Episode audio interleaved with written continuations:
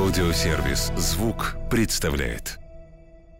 Всем привет, добро пожаловать на подкаст «Ничего святого». Ничего святого. Каждый вторник я, Марк Андерсон, приглашаю в гости знаменитых людей, говорю с ними обо всем, о чем можно и нельзя. Ничего святого. Сегодня напротив меня сидит человек с двумя именами, получается. Э, Вадим Капустин в миру, так называют. Да, можно сказать. Да. А, а в миру в другом, во всем остальном миру, называют его Айзек Найтингейл. Совершенно верно. Вот, очень красивое имя. Айзек Найтингейл. Как долго приходило в голову это имя? На самом деле, а, это просто перевод моего прозвища. Меня в детстве, ну не совсем в детстве, когда я еще учился музыке, меня девушки называли Соловей. Какие у вас сядь, Соловей. сядь, Соловей, сыграй что-нибудь, сядь за рояль. И я когда придумывал псевдоним, он все-таки как-то больше для вот космополитичного мира, потому что а, музыка у меня англоязычная, uh-huh. и песни англоязычные, и мне хотелось всегда быть доступным не только на территории нашей страны, а вот как-то просто ну, максимально быть доступным и понятным всех, а всем, а так как английский у нас, ну, в общем-то, один из интернациональных языков, да, то я так решил, что, ну, и логично будет, если на английском придумаем псевдоним.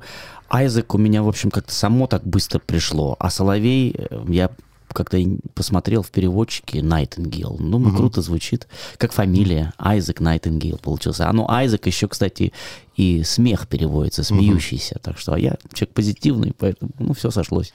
Так, значит, Айзек у нас родился в Барнауле. А, нет, а, родился в Москве. А потом как случился Барнаул? Родился в Москве. Дело в том, что у меня половина семьи всегда здесь жила. Угу. Бабушка, дед, дяди, тети, все здесь. А мама периодически ездила в гости, и вот в один из таких моментов как раз так получилось, что я родился. Ну, она, видимо, угу. специально приехала меня рожать. Я не знаю, когда в, в советское время, возможно, здесь были лучшие условия, и рожать было лучше. Может быть, из этих соображений она приехала. Я здесь родился. Буквально месяца два я, наверное, здесь пожил с ней угу. и вернулся благополучно туда, в Сибирь, и угу. вырос уже там на Алтае. Ну, у нас многие так делают. Вот артистки, они здесь живут в России, потом вспоминают, что Сизер Сина есть в ЛА, ну, очень хороший, туда едут рожать, да. потом опять возвращаются. Ну да, да, да. А дети американцы. А сразу уже и паспорт получают. Да. да. Хорошо. А вы не американец? Нет, нет, я русский. Я помню времена, когда работал на радио Монте-Карло, и мы жутко гордились, когда в этих сборниках, э, сборники были «Кафе Дель Мар», и там были «Triangle Sun», и все говорят, это наши, это русские. И как-то я тогда не, ну, не вдавался в эти подробности, но помнил, помнил, да, Triangle Sun, наше, круто. Да, как это вообще? Вот кафе. Вы же были первым, да, кто выступили в кафе Дельмар? Первые русские, да. И как-то так все очень, очень все быстро, неожиданно для нас произошло, потому что мы познакомились с Александром Князевым. Был такой магазин Пич, э, диджейского оборудования и дисков на Э, площадь Ильича. Угу. И там в подвале сидел вот молодой паренек, 18-летний, и он там что-то как-то ваял аранжировки, осваивал программу Logic тогда. И, э, в общем, и когда мы с ним познакомились, я-то уже был в возрасте, и мне уже было тогда ого-го лет, он был совсем паренек, совсем зеленый. Угу. И я уже тогда пел достаточно хорошо. И вот он мне поставил там три какие-то свои трека. Классный звук такой электронный. Я думаю, надо же, такой молодой паренек, а так классно, такой талантливый. И я приехал домой, поставил, и у меня по кругу вот э, песня, вот этот саундтрек вот этот играл. Я там, значит, дома что-то пылесосил, что-то какую-то уборку делал, а потом сел, и у меня родилась мелодия. Я записал, значит, и появился текст. When the rain comes falling down. И как-то раз-раз-раз смотрю и песня. И когда я приехал на студию, мы записали, получился потрясающий трек. И так у нас родилось несколько треков. И из Лондона какая-то барышня нам написала, ребята, у вас тут фестиваль Кафе Дель Мар, вам надо срочно заявку подавать. Мы пошли, подали заявку, и неожиданно стали победителем, и поехали на Ибицу. В общем, как-то так очень все какие, ну, грубо говоря, какие-то после этого выступления что-то появилось новое в творческой судьбе? Кто-то, я не знаю, открыл двери для вас, кто-то с вами захотел познакомиться. Хосе Падила, конечно, тот человек культовый, который все, в общем, там э, рулит всем процессом на, в кафе Дель Мар, Мгм. на Ибице, делает, составляет компиляции всех вот этих культовых сборников. Мы с ним подружились. Ему, кстати, очень понравилось наше творчество. Он говорит, ребята, вы крутые, вот давайте песню. Я тогда жил в Алтуфьево. В Алтуфьево у меня стоял там какой-то пианино, синтезатор. Я помню, моя девушка спала, а я так вот смотрел в окно на нее, что-то наигрывал.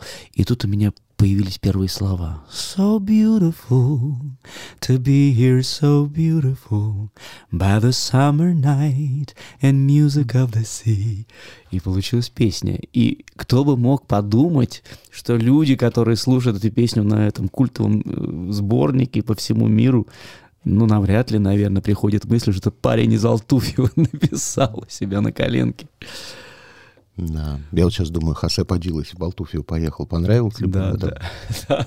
то это было бы круто. Хорошо. В биографии написано, что длительное время вы проживали в Германии, э, еще там где-то в Европе проживали, потом вы проживали в Америке.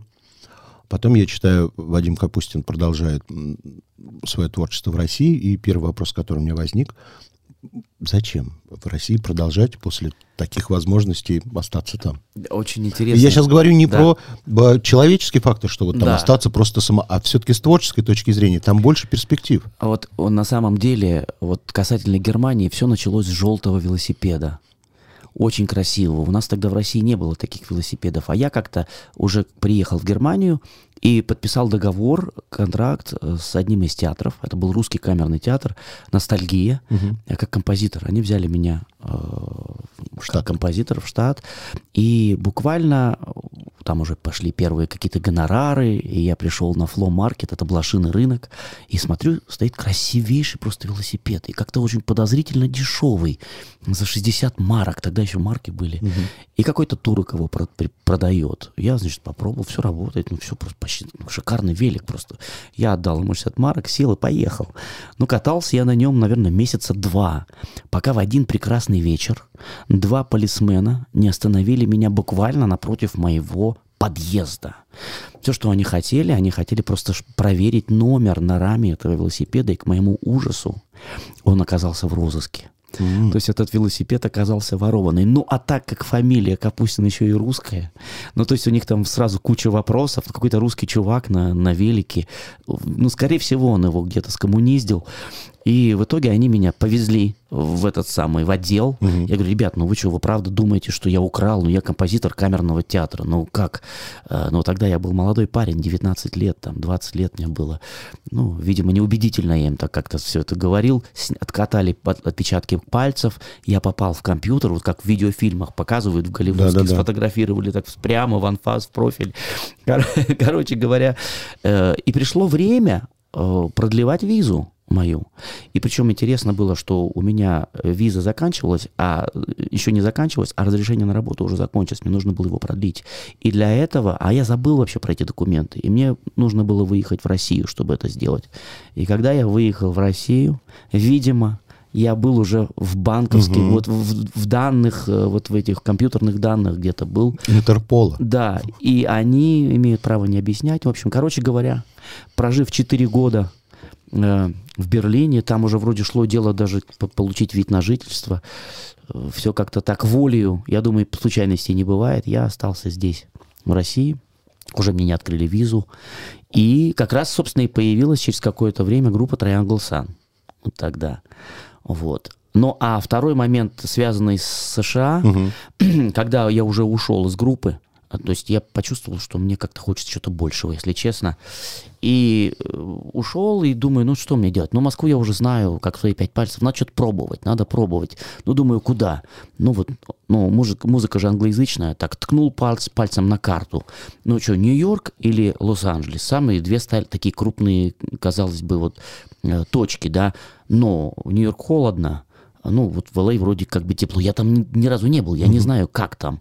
Но выбрал почему-то LA, э, собрал документы, как-то мне быстро очень оформили вот эту визу для людей с экстраординарными способностями. Причем ее, насколько я знаю, ее очень сложно получить. Вот это O1. Я, я, видимо, там у меня уже они посмотрели видео, какой-то был послужной список, и, в общем, я их убедил, и они мне дали эту визу. И вот я приехал туда, жил там какое-то время, и э, Только не, не говорите, что опять пошли на рынок, и турок опять торговал велосипедом. да, да, да. Нет, я приехал вообще в Москву на недельку. Э, Там нужно было какой-то трек записать с Сашей Хьюманом на Human Records, потрясающий, талантливейший э, э, саунд-продюсер. И, в общем, интересно то, что мне позвонила девушка знакомая, говорит, я увидела сон, Капустин, что ты на голосе стоишь, поешь на сцене большой. Я говорю, так, говорю, к чему бы это? Она говорит, ну завтра последний день кастинга, почему бы тебе не сходить? И я с просонок почесал затылок, думаю, ну правда, почему бы не сходить? Ну и пошел. Пошел, и как-то так волю судеб э, меня там, оказывается, еще узнали в жюри. Вот, вот это мне всегда очень интересно. Вот, ну, грубо говоря, сидит там Аксюта, который прекрасно знает, кто откуда чего. А такие люди задают вопрос, типа, Вадим, а зачем? Вот зачем ты сюда пришел? И, и вот таких вопросов не было. А, Был вопрос после того, как я сыграл какой-то кавер, они сказали, а свое можете, вот из Троянгл, нам же вот нравится. И я обнаружил, что почти 90% жюри все поклонники группы Triangle Sun. Я думаю, что это гордость была такая. я думаю, вот это да. Ну и на следующий день я уже оказался в списке э, прошедших кастинг, но когда уже слепые прослушивания прошли, ну просто взорвался интернет, э, взорвали, взорвались мои соцсети, и, в общем, пошли предложения по концертам, и я подумал, ну какая Америка, ну что-то так столько много движа, и, в общем, с тех пор я так, в общем, и остался здесь. А Вот голос для человека, который умеет все. Вот вы туда пришли. Дошли там до какого-то хорошего, до четвертьфинала. До четверти, да, да, да, Да. до четверти. Ну вот что нового вы там узнали? Для себя. Ну, честно, ничего нового, конечно, я там не узнал. Ничего нового. Ну, я и не планировал. Мне на самом деле вот э, интересно было просто выйти и заявить о себе. Ну, чтобы это как инструмент. Ну, пусть люди узнают про меня, потому что я ушел из группы. Меня особо никто и не знал. Знали голос, знали группу. Меня в лицо никто не знал особо, кто это поет. Не знали, что все песни эти мои. То есть все тексты, все мелодии. Никто не знал. А мне нужен был какой-то шаг. Потому что все-таки это часть моей карьеры. Ну, это мое дело. Я, я люблю этим заниматься. И мне нужен был какой-то импульс. И я считаю, что это сработало. То есть, ну, у меня увидели, э, ну, увидела фактически вся страна, да. И это мне, да- я получил какой-то импульс. И я смог в сольное плавание уйти как бы при вот такой поддержке, как бы, ну, я считаю, что просто стратегический ход, не более. Не более. Я и не планировал, честно говоря, там до финала доходить. Вот как все планировал, как хотел, так и, в общем, произошло. Хорошо, на сегодняшний день вы на территории России тоже Айзек Найтингейл. А, ну, в- так как... Нет, вообще-то я Вадим Капустин, да? Так. Но проект англоязычный. Поэтому, ну, и так я и назвался Айзек Найтингел. Но вот сейчас, сделал, сделав эксперимент, написав ру- песню на русском языке, ну, я подумал, было бы странно менять, оставаться Вадимом Капустиным, потому что еще одни сети вести, это еще одну страницу в iTunes и так далее, везде открывать. Ну, как-то это, ну, странно, да. Поэтому я решил, буду уже оставаться так, как есть. ну. Просто очень много русскоязычной аудитории, они тяжело воспринимают Не все могут, английское. да, да. Особенно вот в городах, которые не Москва. Их много, этих городов. Да. Они вообще английский не понимают. Что я несу? Они же меня проклянут. Так вот, Ну, правда, да, правда. это есть. правда. И вот для них Айзек Найтингейл, ну, это прям вот что-то непонятное по названию. Не боитесь, что это может отпугнуть? И они вообще даже не дойдут до творчества. А, Подумают, что это? Марк, я, честно говоря, пришел вот сейчас к какой-то такой точке, когда я уже вообще ничего не боюсь. Не может у артиста такого быть. Ну, сейчас объясню, почему, что я имею в виду. А, Вот понравится всем дело неблагодарное. И я вот для себя такой кредо, о, как бы, ну, не разработал, я не знаю, просто вот такой кредо у меня. Нужно делать прежде всего то, что тебе нравится, иначе это уже не творчество. То есть, ну, если ты что-то делаешь нечестно по отношению к себе, и сам от себя не кайфуешь, и от того, что ты делаешь, не кайфуешь, но нужно, надо оно вообще тогда. И я вот, я же пою на английском, и у меня действительно это круто получается. Но вот под давлением мамы моей, там, Так. каких-то друзей, ну почему бы тебе не написать на русском? Ну давай, попробуй. Ну, я решил попробовать. Ну, вот получилась Москва, да. Почему первая тематика такая «Моя Москва»? А Почему? вот у меня как-то вот я гулял по Москве вечером, и пришли вот эти строчки. И я решил, ну вот как-то все гармонично, и тем более вот и город, день города уже через месяц. И как-то все так вот органично срослось. Я решил, почему бы не попробовать. И вот появилась такая песня. Такой эксперимент, я бы сказал. Но я же преподаю еще много. И у меня много учеников, которые, в общем-то, мои критики. И они говорят, ну вот, Вадим, вот, ну да, хорошо, на русском вы поете, ну неплохо, классно. Но вот вы, когда только начинаете на английском петь, ну вы как рыба в воде. Вот это ваше. Мурашки. Фирменное звучание. Фирменное звучание, нет акцента, не, не слышно. И мурашки по коже. И видно, что вот, ну вот прям как рыба в воде. И я сам себя чувствую так. Я честный. Я не знаю, как это объяснить. Я даже не пытаюсь анализировать. Вот есть оно и есть. По-русски, ну, приходится напрягаться. Ну да, это может быть тоже круто получиться. У меня уже, кстати, вторая песня на, на русском там созрела. Но это все равно еще какой-то эксперимент и поиск такой. То здесь, то мне вот как-то я себя больше комфортно ощущаю. Петь на английском для меня более так, любимое занятие такое. Вот я понимаю, когда артисты говорят, что самое главное это заниматься творчеством любимым, писать, э, петь то, что ты любишь. Но очень часто же, к сожалению, это не приносит денег. Очень часто нужно быть конъюнктурщиком, э, Да. писать ком- коммерческую музыку. Вот вы перешли на русский язык уже. В дальнейшем будете немножечко перестраивать себя и петь, может быть, даже не совсем то, что хочется, понимая, что на этом можно заработать.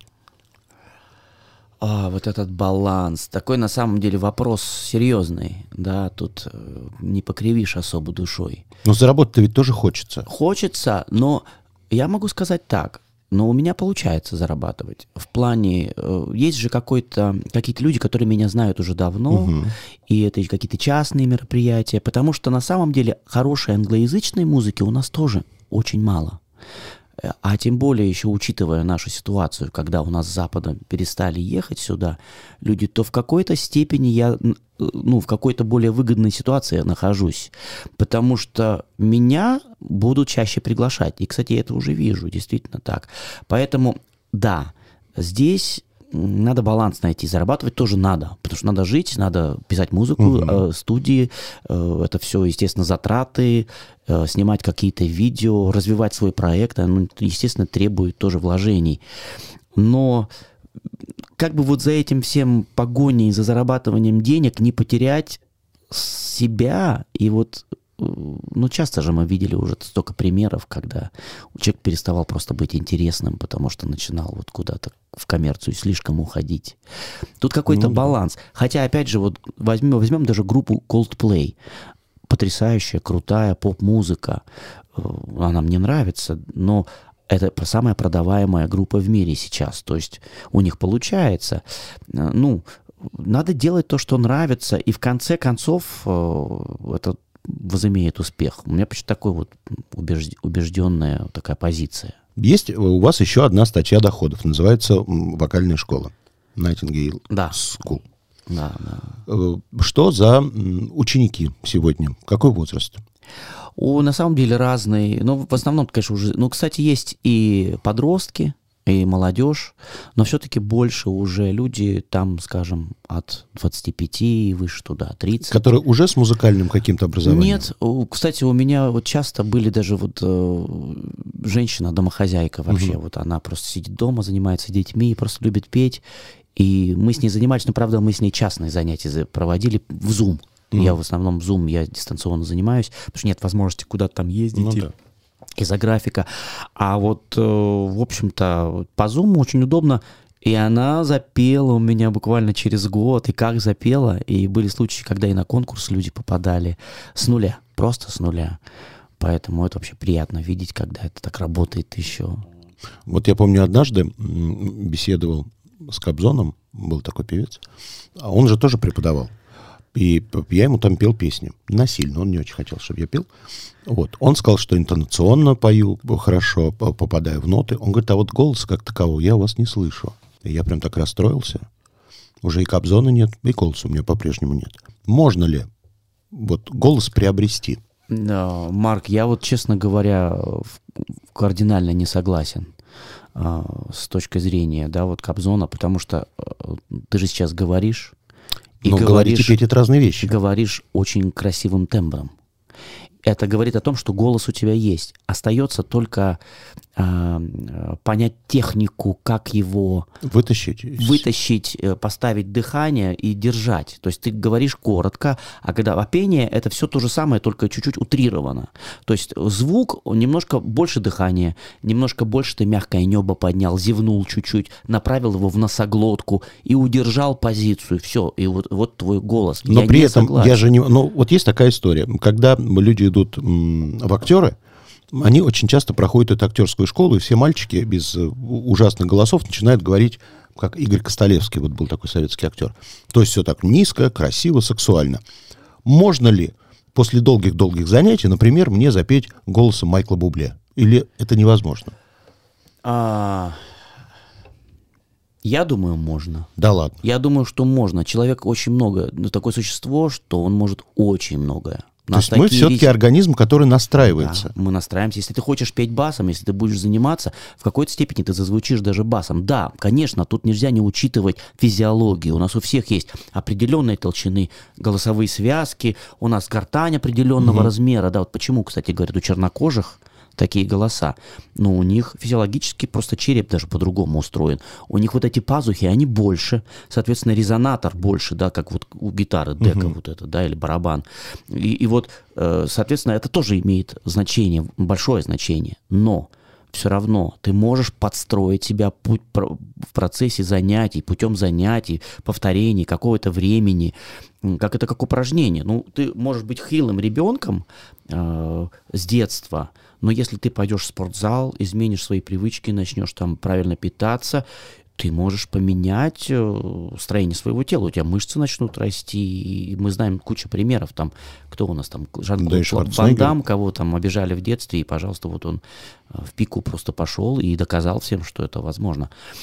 Поэтому я уверен, что это возможно. 19 сентября. Еще не полтос, конечно. Еще на год меньше. Ощущается возраст? Вот внешне я его не вижу, конечно. Честно говоря, я не чувствую вообще. Я вот чувствую себя, ну, где-то на 28, на 27. Вот так. Вот в музыке... А в голове начинаешь уже понимать, а уже опыт никуда не денешь, вот этот э, уже. Вот в России быть артистом взрослым легко? Я не знаю, я, честно говоря, об этом не думал. Мне сложно судить, потому что я как-то все равно особняком. Ну, то есть я не совсем в этой массе, да, то есть я не совсем в этой тусовке. У меня все-таки мы музыка англоязычная, да и она не совсем такая прям уж для всех вот такая, да. Поэтому мне сложно судить. Я просто смотрю на себя, у меня все вроде гармонично. У меня какой-то график достаточно плотный выступлений, да. Э, Я постоянно пишу. Постоянно я люблю очень писать новую музыку. У меня вот, между прочим, вот сейчас я пишу больше, чем я писал раньше. И у меня уже благодаря тому опыту, написанию, опять же, песен на английском, я вижу, что я прогрессирую даже в написании текстов. Они глубже, они, может быть, даже где-то проще, но они более зрелые такие. И я считаю, что это, это очень круто. Чем больше, чем занимаешься ты каким-то делом, тем больше ты в нем прогрессируешь и растешь. 29 сентября будет концерт. Да? Где он будет? А, так, концерт будет э, в клубе Урбан. Мгм. И да, всем добро пожаловать. Насколько я знаю, там еще билеты остались. Так что добро пожаловать, будет круто. Мы хотим сделать большую программу, часа на два, я думаю. Ух ты. И плюс ко всему новые песни. У меня есть совершенно новые песни, которые еще никто не слышал. И плюс еще одна песня на русском языке, кстати, тоже. И я хочу сделать блог под рояль. Опять пригласить э, маэстро Степан Мезенцев, потрясающий скрипач, и с ним сделать блог, скажем, там из четырех-пяти песен спокойных, пригласить его как гостя. Я думаю, будет очень круто. Будем танцевать. раз- Там есть благо, где развернуться. Там на 1200, по-моему, зал. Хороший Так зал. что, да. Хорошо. Марк, буду рад вас видеть тоже. Добро Ну, пожаловать. Если получится. Если получится. Просто в этот день мы с артисткой с какой-то там записываемся. Мадонна, по-моему, зовут. Так, значит, давайте поиграем в игру. Называется «Я никогда не». Я даю жизненные ситуации, прям самые простые. А вы говорите, было с вами такое или не было. Я никогда не занимался сексом с человеком старше 50 лет. Не было такого? Нет. Хорошо. Я никогда не устраивал показные скандалы. Устраивал. Да, когда последний раз? Ой, ну уже давно, я уже стараюсь давно уже скандалов не, устра- не устраивать. Не с кем просто, я один. А раньше прям на пустом, ме- на пустом месте раньше были скандалы? Ну, как-то помню, пару раз было. Нужно было эффект во- возыметь. Хорошо. Я никогда не врал о возрасте. Он, конечно, неправда это. Врал? Врал. Какой был период, когда надо было врать? Какой-то период неуверенности, что ли, был? Не знаю, просто как-то, знаете, не договаривал, как-то не договаривал, были случаи. Я никогда не заводил аккаунт в Тиндере. Было дело. Понравилось? Что-то как-то э, неоднозначно на самом деле. Мгм. У- Удалили? Удалил. Хорошо. Я никогда не дрался с женщиной. Я помню, что страдал от этого только, от раскорябанного лица. Ага, но не дрался. Но не дрался, защищал. Блоки ставил. Я никогда не прибегал к пластической хирургии. Ну, чуть-чуть. Понравилось? Ну, как сказать, да, в принципе, полезно было. Хорошо. Это было прям в меру чуть-чуть.